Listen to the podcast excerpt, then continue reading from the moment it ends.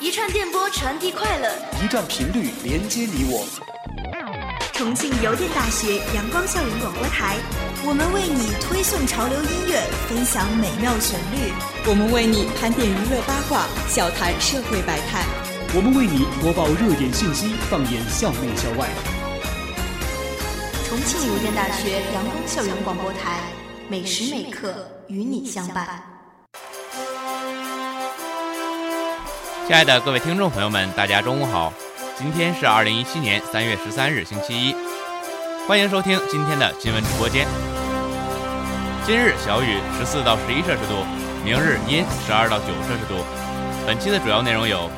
学校举办庆祝三八妇女节登山活动；国内首个山地版重庆欢乐谷开园开启倒计时；中国有望参加 TPP 成员国会议，下一步会加入吗？三天后，悬在全世界头上的三把利剑将一起落下。学校举办庆祝三八妇女节登山活动，在第一百零七个三八国际妇女节来临之际，为使女教职工们度过一个健康愉快的节日，同时丰富校园文化生活，推动和谐校园建设，教工会、校女工委员会于三月六日下午举办了教工登山活动。此活动共有一千三百余名教职工参加。天空虽然下着零星小雨，但此次登山活动仍然得到了教职工们的普遍欢迎与踊跃参与。不仅女教工们积极参与、奋勇争先，男教工们也踊跃参加，为女教工保驾护航，既达到了全民健身的目的，又营造出了和谐美满的校园氛围，同时也展示了重游人勇攀高峰、不断前行的精神面貌。江苏省机关事务管理局副局长于红军一行来我校调研节能交流工作。三月二日，江苏省机关事务局管理局副局长于红军率队来我校调研交流节能工作。副校长吕毅会见了于红军一行，相关职能部门负责人参加了交流活动。于红军一行先后来到教学楼、学生公寓、食堂、食堂余热回收系统机房、数字后勤服务大厅等场所，实地考察了我校节能工作开展情况。在听取工作经验介绍后，于红军高度肯定了我校的节能工作。特别是信息化手段在节能工作中发挥了重要作用，对公共机构开展节能工作具有很好的借鉴作用。双方成员在友好的气氛中，对具体节能工作及有益经验进行了详细的交流。近年来，我校高度重视节能减排工作，取得了全国节约型公共机构示范单位等荣誉，进一步促进了后勤服务的保障能力。下面请听重庆新闻。国内首个山地版重庆欢乐谷开园开启倒计时，继深圳、北京、成都等地，国内第七座欢乐谷主题公园在重庆开工建设，距开园仅有一百天，这标志着全国首座山地版欢乐谷即将建成，迎接首批游客。据了解，重庆华侨城大型文化旅游综合项目落户重庆北部新区李家商务区，该项目是一个集文化旅游、娱乐体验、生态休闲、主题商业。人文社区等多种业态于一体的综合项目，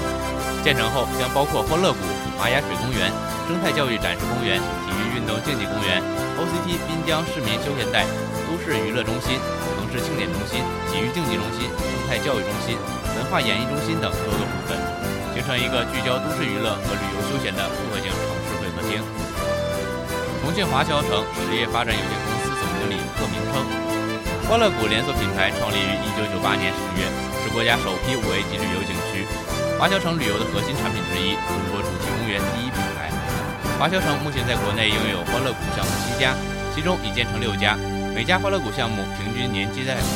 游客近三百万次。重庆是一个著名的历史文化名城，是山城、江城和不夜城。不同于武汉、成都，有别于北京、天津，自身个性突出。重庆欢乐谷将全面融合独具特色的重庆元素，根据山城地貌打造一个站立式。版欢乐谷，重庆华侨城实业发展有限公司副总经理陈毅说：“重庆版欢乐谷的游客项目将有别于其他城市，专属定制包括全球最先进、全国唯一一台山地版飞翼过山车、全球第六大摩天轮、西南最长最大木质过山车等，并结合重庆本地文化需求，展示世界多元文化的花车巡游、全球规模最大的国际魔术节、最刺激的万圣欢乐节等创意活动，注入更多新鲜元素。”陈毅还透露。除了国际范十足的游乐项目，重庆欢乐谷还致力于智慧景区的打造。为游客提供景区 APP、电子支付平台等，以方便其进行购票、查询攻略、园区导游、预约排队等，轻松解决游玩中可能遇到的不同问题。以智能化的优质服务，为游客带来极具舒适度与丰富性的游玩体验。重庆市宣传委副部长兼文化委主任张宏斌认为，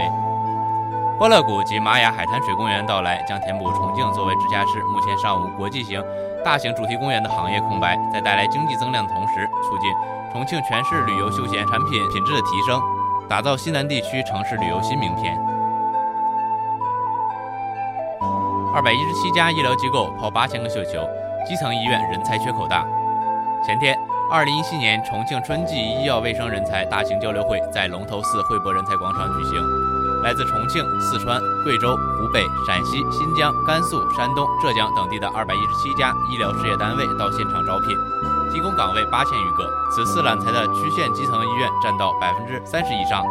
岗位以临床、儿科、妇产、麻醉、影像、检验类为主。一百三十余公立医院揽才。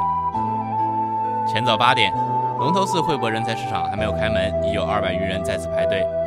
来自沙区小龙坎的王欢自信地表示，他持有重庆医科大学临床本科文凭，为了这次招聘准备了十三份简历。希望能找到关于临床或者麻醉类的工作，且在主城最好。根据统计来看，今年入场的公立医院有一百三十余家，约占整场招聘会的百分之八十，剩下百分之二十则作为民营机构和医药单位。重庆汇博人才市场相关负责人表示，此次有重庆市人民医院、中医院、妇幼保健院以及重庆区县多家公立医院进行揽才，还有西南医科大学附属中医院、四川省广安市人民医院、四川省仪陇县人民医院。乌鲁木齐市达坂城区人民医院、新疆新河县人民医院等四十余家市外医院到场，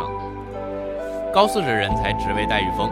据了解，一线医院为了选才，今年纷纷抛出灵活的引才政策，提供丰厚的职位待遇，如云阳县卫生和计划生育委员会、酉阳县卫生和计划生育委员会对符合条件的全日制普通高校硕士研究生，通过现场考核即可进入事业单位编制。对全日制普通高校本科及以上学历并取得相当学位的，经过现场笔试、面试环节，当天就公布进入体检人员名单，并进行公示。对全日制普通高校医学类本科毕业生工作满五年且实际突出的，纳入卫生系统后备干部库，经考察考核优秀的优先提拔使用。统计结果显示，在此次交流会上，云阳县卫生系统通过筛选，共有五十五人进入笔试环节；酉阳县卫生系统共有四十八人进入笔试环节。此外，还有四川大学广安医院招医疗护理及管理高学历人才，全日制博士生，提供购房补贴三十万元；硕士生中级以上职称人员提供学习补助五到十万元。四川省隆邑县人民医院招博士，享受一次性补助安置费四十到六十万元，免费公租房一套，按照人才工程项目管理，享受相关待遇，协助家属和就业子女入学等。外地生源看好来渝就业，市卫生人才交流中心相关负责人表示，此次招聘会与往年相比，最大的特点就是求职人数增多，招聘单位数量多，覆盖范围广。具体来看，参加招聘的医疗卫生单位不仅在区域上覆盖了重庆市的各个区县以及四川、贵州、云南、新疆等周边省市，而且在层次上涵盖了高中初级的职位，保证了不同层次医药卫生人员人才的求职需求。此外，随着近年来重庆经济的持续发展，许多其他省市，特别是北方医学院院校的生源毕业后，来渝就业创业欲望十分强烈。不过，从大部分区县医院反馈来看，揽才结果仍然不够理想，绝大多数应聘者更倾向于选择主城医院或距主城较近的医院，偏远的区县医院鲜有高素质人才问津。目前，区县和基层医疗机构人才缺口大，有的单位甚至出现空编的情况。据了解，三月十六号到三十号。重庆医药卫生人才网还将继续举办2017年春季医药卫生人才网上交流会，为未能到达现场参加交流大会的单位及求职者搭建网上交流平台。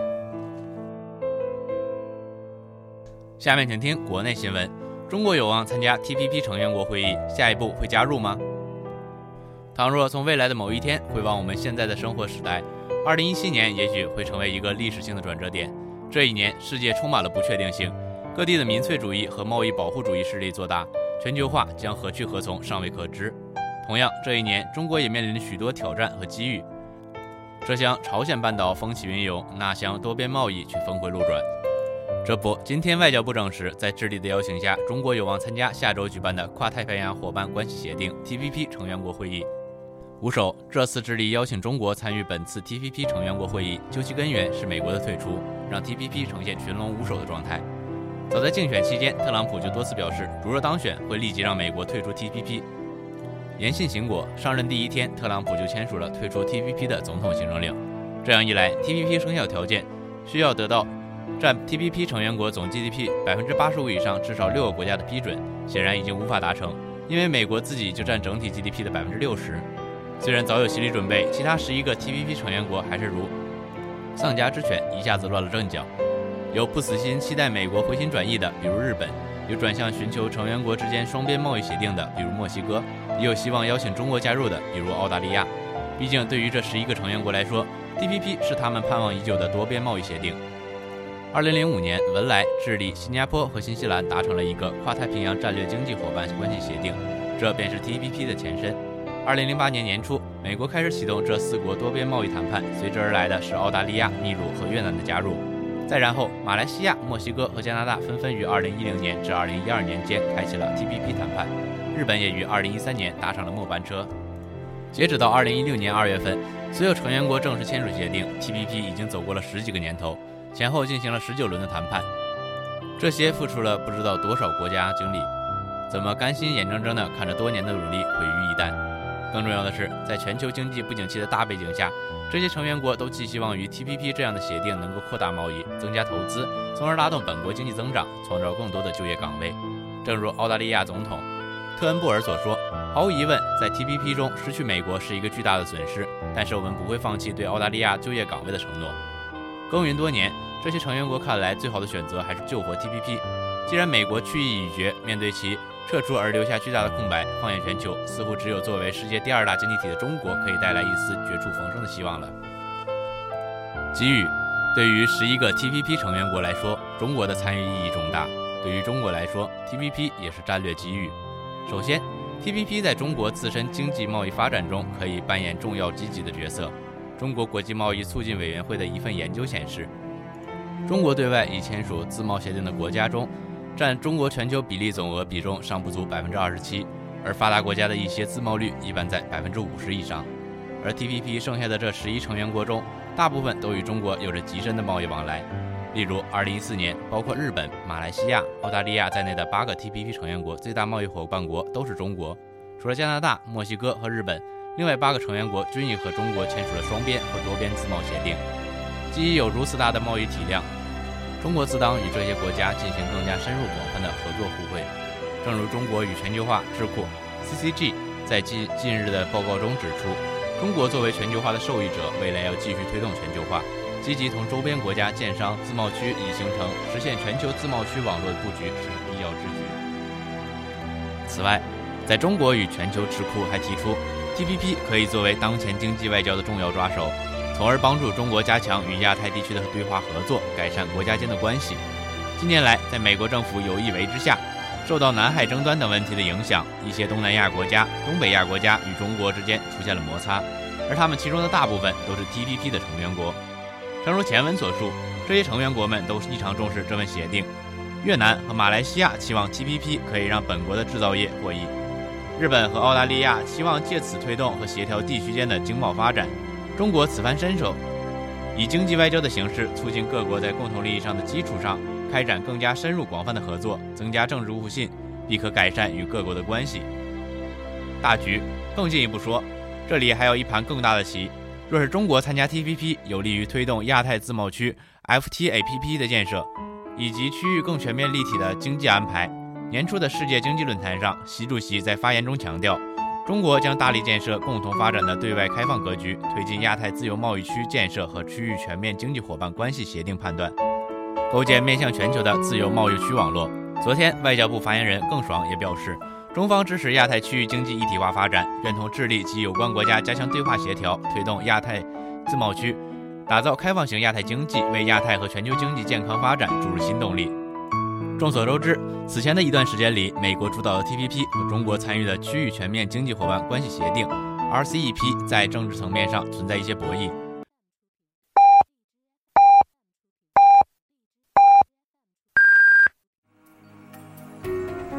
现在是北京时间正午十二点整您收听到的是重庆邮电大学阳光校园广播台。中国若可参加 TPP，并带动其回归经济治理机制的本质，在凭借中国 RCEP 成员国的身份，促进 TPP 和 RCEP 两个多边贸易机制中全部成员国的合作，让 TPP 和 RCEP 的涵盖内容进行衔接互补。此外，以中美双边投资协定 BIT 为依托，加上美国对贸易的自身需求，吸引美国加入。而这部战略的最终版本，则是打造一个可以让亚太地区国家都从中受益的亚太自贸区，开展更加广泛的贸易投资合作，从而为全球化的发展做出贡献。中国一直是全球化的受益者，也是全球化坚定的推动者。二零一七年，面对着欧美各国出现的对全球化的质疑声音和收缩态势，以及日益猖獗的贸易保护主义。中国义无反顾地挺身而出，成为了自由贸易和全球化的旗手。许多国家正寄希望于中国，期待着中国在这关键的转折点能够带领世界走向开放、发展与繁荣。TPP 或许就可以成为中国迈出的重要一步。代表委员议一千三百万人进城，新市民要享同等权益。政府工作报告提出，今年实现进城落户一千三百万人以上。加快居住证制度全面覆盖，这一千三百万人今年将如何入城？新型城镇化核心是人的城镇化。政府工作报告提出，扎实推进新型城镇化，深化户籍制度改革，今年实现进城落户一千三百万人以上，加快居住证制度全面覆盖。部分代表委员在接受《经济日报》中国经济网记者采访时表示，加快推动户籍人口城镇化，有利于进一步释放经济发展的内需潜力。在此进程中，应加快推进相关配套制度改革，统筹好户籍制度改革和基本公共服务均等化，需求可转化为增长动力。统计公报显示，二零一六年我国常住城镇化率达到百分之五十七点三五以上，比上年末提高一点二五个百分点；户籍人口城镇化率为百分之四十一点二，比上年末提高一点三个百分点。根据国家新型城镇规划（二零一四到二零二零年）。到二零二零年，我国常住人口城镇化率要达百分之六十左右，户籍城镇化人口率要达百分之四十五左右。算大账话，我们要实现规划提出户籍人口城镇化目标，必须平均每年实现一千多万人的户籍城镇化。全国人大代表、清华大学政治经济学研究主任蔡继明表示，二零一七年实现一千三百万人以上人口进城落户，这既是稳步推进规划目标实现的必然原则，也是挖掘内需潜力的现实需求。随着越来越多的农业转移人口化、市民化，也带动住房、教育、医疗、养老等消费需求，使巨大的需求潜力转变为经济增长动力。城镇化是推动社会经济发展的巨大引擎。全国人大代表、安徽蚌埠县市委书记于勇说：“随着城镇化的推进，特别是越来越多的人口进城落户，可以有效地促进人才要素、发展要素和其他各种资源要素的集聚，形成要素的集聚效应。”为广大人民群众创造更多的财富，让人们享受更好的生活。全国人大代表、重庆市巴南区委书记李建春表示，我国大量农村剩余劳动力进入城市以后，已经在城市站稳跟脚，但他们的户籍仍然留在农村，导致我国户籍人口城镇化率低于常住人口城镇化率。而我国社会管理中的许多项目是都是建立在户籍制度的基础上的，因而带来了一系列的问题和矛盾。例如，进城务工的两栖农民在农村有宅有基地，在城里又可以已经购买的住房，他们基本上不会再回到农村耕作，这很容易导致耕地空置、乡村空巢、产业空心的三空现象。只有让进城农民工实现户籍城镇化，才能更好地实现广大农村地区各种要素资源的整合和优化管理。此外，加快农民工进城落户，对于脱贫攻坚也有重大意义。全国人大代表、甘肃省建投七建公司劳务领包队长。康仁说，在他接触到的农民工兄弟中，有许多人为了摆脱贫困，从农村来到城市。两口在城里既肯吃苦，又能稳定就业。其中有些家庭年收入甚至能达到十万元以上，甚至在城里买了房。完成目标任务难度不小。目前，我国户籍人口城镇化的两大主体人群，一是每年从大中专院校毕业的学生，他们需要在城市里落户找工作；二是农村进城务工人员，对于他们而言，进城落户是最实现的要求。就是解决孩子的就近上学、就近看病的问题。正因如此，大量农业转移户口、进城落户，并不仅仅是一纸户籍所在地的变更，而背后承载着巨大的保障和改善民生的重要使命。农民工进城最迫切的解决的就是稳定就业。康仁代表说，在调研中发现，有两个地区鼓励农民进城，但由于就业条件不一样，最终效果也有很大的差别。其中有一个地方把部分山区群众搬到一个皮毛交易市场附近，大家在市场里就近打工，实现了安居乐业。另一个地方，政府盖了很多保障房，但附近没有工业区、企业等打工的地方，连学校、医院等配套设施都不齐全。现在大部分房子还空着，政府再怎么鼓励，也没有人愿意去买。全国政协委员、中国农业大学校长柯炳生也认为，要使一千三百万人顺利落户，必须首先帮助他们解决好就业问题。如果这么一大群人没有稳定就业，没有稳定的收入来源，如何在城市里落户？柯炳生委员说，如果城镇化只是把这部分人口的户籍改变了，没有稳定的城市就业，没有相应的公共服务，那不是真正意义上的城镇化。李占春代表指出，让更多农业转移人口进城障碍不少，例如他们进城落户以后，必须能够享受与原有。城市居民同等的基本公共服务，否则就会影响他们落户的积极性。有些人离开了农村，但在感情和心理上能否完全融入城市，同样是个未知数。最棘手的是，不少农民工进城以后，在农村依然拥有宅基地等，如何更好地处理他们在农村的宅基地、土地等问题，将很大程度上影响他们进城的积极性。让一千三百万人愿意进城落户，就业并非关键问题。蔡启明代表则认为，农民进城落户，就业是前提。这一千三百万人里面有很多人在城里已经就业很长时间的农民工，因此摆在进城农民工面前最现实的难题是住房、子女教育和社会保障。在蔡继明代表看来，大量的农民进城以后将给城市带来更加充足的劳动力，给城市发展带来更多的活力和正能量。如果解决不了农民工住房问题，落户就会成空话。蔡继明代表指出，值得警惕的是，有些地方可能会为了完成户籍人口化、城镇化的目标，给户籍人口城镇化注了水。导致目标完成了，但新市民却并没有享受到与城镇市民同等的基本公共服务。新市民要享有同等权益，让落户的人真正能够享有市民所拥有的各项权益，教育、医疗、卫生、各种社会保障等，让他们真正适应城市的生活生产方式，融入城镇的发展之中。这是以人为本新型城镇化核心要义。蔡启明代表表示，要顺利完成一千三百万人口进城落户的目标，必须以科学的方法加强房地产市场调控。蔡启明代表分析说，目前城市中有着大量的购房刚需，我们建房子的能力是过剩的，但是房地产价格的波动仍然较大。要解决这一问题，关键要增加土地供给。在土地资源看，我国完全有能力做到居者有其屋，因此当前应加快推进土地制度改革，让集体建设用地有有序的进入市场，使城市的建设用地逐渐增加，把房价降下来，农民工进城落户的门槛也就降下来了。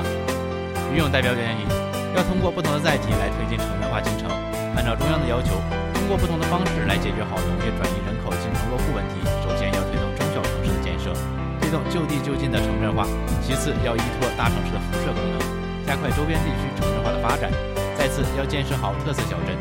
从宏观角度看，城市的公共服务必须跟上。李建春代表说。农村富裕劳动力进入市场后，往往会在城市里形成一个贫困阶层。如果他们在城市里待不住了，就要回到他们农村留有余地。这个城镇化的进程是无力的，因此城镇化要先建设好城镇的公共服务，把人留住。康仁代表建议，农民工进城落户应该和异地扶贫搬迁一样，不能光卖房子，还要进得来、稳得住、能致富。政府出台鼓励政策，首先要考虑在大企业、大工业园区附近安排群众买房，没有后顾之忧，才能踏踏实实舍弃家里的一亩三分地。康仁代表说。在具体政策上打破政策壁垒，比如让农民工享受保障性住房的相关政策，整合农民危旧房改造等涉农住房政策，用于补贴进城买房。农民进城落户，涉农惠民政策也要跟着进城。也有代表委员指出，一些地方在推进城市化的过程中，单纯追求户籍落户人口，而忽略了他们是否真正愿意融入城市生活。对此，全国政协委员、国土资源部土地利用管理局局长廖永林表示，农民是否进城落户的选择权在他们自己手里。有些农村人口为了让自己孩子拥有更好的医疗、教育、公共服务资源，会选择进城落户；但有些农民居民，尤其是年纪较大的，不愿意落户城市，也在情理之中。因此，尽量设置了进城落户的目标任务，但在执行过程中，还是要按照尊重原意、自主选择的原则。下面请听国际新闻：三天后，悬在全世界头上的三把利剑将一起落下。每年的三月十五日是国际消费者权益日，每年的这个时候就有一大批商家被爆出有损害消费者权益的行为。不过，今年的三幺五更加重要，或许有更加重磅的事件出炉，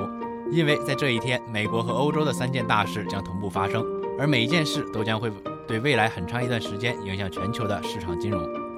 在这三大事件中，有些已经几乎板上钉钉，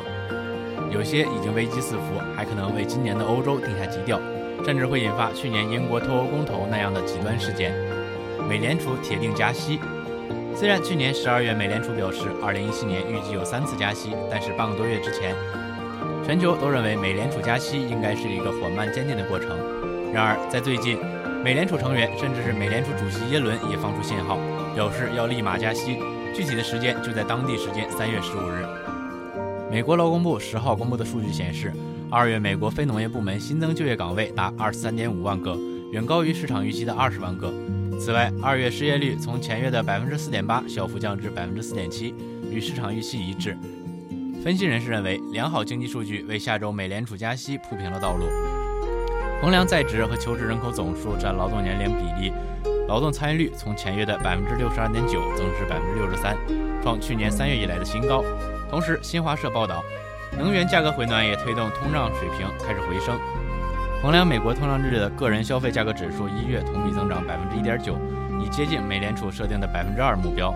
决定美联储货币政策的两大经济指标——就业和通胀，目前都已经达到政策目标。耶伦三月三日表示，当前美国经济面临的风险大致平衡。市场分析人士普遍认为，美联储将在三月十四号到十五号的政策货币例会上宣布加息。在此之前，还有很多美联储成员表达了加息的鹰派言论。截至北京时间三月十一号，美三月份美联储加息的概率已经达到了百分之八十八点六，这一概率比此前几天一度超过了百分之九十。三月、六月和九月，此前高盛预计分别在三月、九月和十二月。和二零一六年底美联储加息之前美元大涨不同，二零一七年美元指数并没有发生太大的变化，而全球其他货币对美元汇率也没有剧烈波动。不过，二零一七年美联储加息对市场的影响可能不在货币方面，而在于以美元计价的商品，尤其是黄金。二月二十四号，黄金价格达到了一千二百六十美元每盎司，也创下了去年美国大选以来的最高点。但随后金价持续下跌，目前已跌至一千二百零四美元啊每盎司，十个交易日已累计下跌百分之四点四四。奥巴马的炸弹终于要爆了。对于特朗普来说，三月十五号的重点或许不在美联储，这一天还将有一件事情影响到他的一万亿美元基建计划能否顺利实施，从而影响他的政绩。三月十五号，美国暂停债务上限的期限将会结束，美国再次面临逼近债务上限而无法发债的困境。一旦特朗普政府不能大幅举债，特朗普此前所承认的减税、基建等刺激政策将会化为泡影。截至北京时间三月十一号下午两点半，在距离债务上限到期还剩四天的时间内，美国财政部的现金余额急速下降至约五百九十亿美元，也就是说，美国政府债务总额距离二十万美元的上限只有五百九十亿美元。二十万亿美元是什么概念呢？如果将美国的债务用一美元连接成线的话，这条线可以连接地球和天王星了。根据福布斯的统计，如果将这些债务平均到每一个公民头上，则每个人都背负了七万美元的债务；而如果将这笔债务平均到纳税人的头上，那么每位纳税人将面临十九万美元的债务。此外，美国联邦政府、州政府和地方政府总债务在美国 GDP 已经高达百分之一百二十一。要知道，二零一一年意大利债务危机时，其债务和 GDP 之比刚好是百分之一百二。债务上限可追溯到一九一七年，那一年国会颁布法律，帮助美国筹资参加第一次世界大战。当时对宪法的解释是，美国政府每次发行债务都需由国会授权，债务上限对美国政府可以介入资金有严格限制，同时允许美国财政部全权酌情决定如何筹资偿还国家债务，只要债务总额低于上限即可。由2016年总统选举年，为了避免时间上的冲突，国会在2015年末将债务上限问题暂时搁置。此外，去年十月，国会将债务上限的讨论时间延长至2017年3月15日。人民日报此前报道称，特朗普入驻白宫之后，将面临促进经济发展的繁重任务。目前看来，其主要措施是大力减税，刺激投资和消费，从而推动经济增长。特朗普是想走前总统里根的路，但里根上任之前只面对不到一万亿元债务。而特朗普要面对的是将近二十万亿美元的国债，大规模减税无疑是将大幅度减少美国政府的税收收入，并进一步加剧财政赤字。根据美国经济学家测算，在特朗普第一个任期的四年里，美国国债将猛增十万亿美元，到二零二零年底，累计国债将高达三十万亿美元，这将给美国政府和经济带来巨大的财政压力，甚至可能引发空前的债务危机。荷兰大选，欧洲第一枪，二零一七年是欧洲的大选之年。荷兰、法国、德国将先后进行领导人选举，而大选年的前哨战——荷兰大选即将于当地时间三月十五号开始。虽然荷兰是一个不起眼的小国家，但威尔德斯领衔的主张脱欧的右派民粹主义政党自由党获得巨大呼声，被解读为反欧盟的政党正逐步夺取政治权力的信号。威尔德斯宣称，若其领衔的自由党当政，将使荷兰脱欧，并禁止穆斯林国家的公民移民到荷兰。因此，威尔德斯也被称为“荷兰特朗普”。如果威尔德斯获选并成功组建政府，是否会让随后的法国大选跟随其脚步，是欧洲和全球最担心的。民调显示，在选举中。比较占优势的主要有两大政党：现任荷兰首相吕特所在的自由民主党，以及由威尔德斯领衔的自由党。那威尔德斯领衔的自由党究竟有没有可能成为最大党并成为执政党呢？根据民调机构的最新数据显示，虽然在2016年底自由党的支持率一度高达百分之三十四，不过最近半个月以来，自由民主党的支持率逐渐上升，并超过了自由党。而且，即便自由党能够获得最多的议席，也很难阻隔形成政府。威尔德斯所在的自由党不愿意加入自由民主党主导的政府。首先，如果自由党在成为议席最多的党派，则将拥有优先组阁的权利。但问题是，目前几乎所有其他政党都表示不希望与自由党合作。自由党和其他政党相似甚少，几乎所有的问题都可能获得十五个席位以上的政党几乎都不同程度的支持留在欧盟。另外，分析称，荷兰退出欧盟的可能性也不大。若自由党想要实现荷兰撤出欧盟，那么自由党将需要首先组成一个政府，已将退欧公投的议案放到议会的上讨论。必须得到会议的批准后才能举行公投。不过，加拿大皇家银行认为，目前看来这两样东西都不大可能。另外，即使议会批准公投，且选公民决定脱欧，公投的结果也不具有强制性。二零一五年七月一号生效的荷兰咨询性公投法案规定，选民可对新批准的法律发起咨询性公投，发起者只需获得三十万人联署支持，即可要求举行公投，投票率需高于百分之三十，公投结果方被视为有效。但咨询性公投结果并不具有约束力。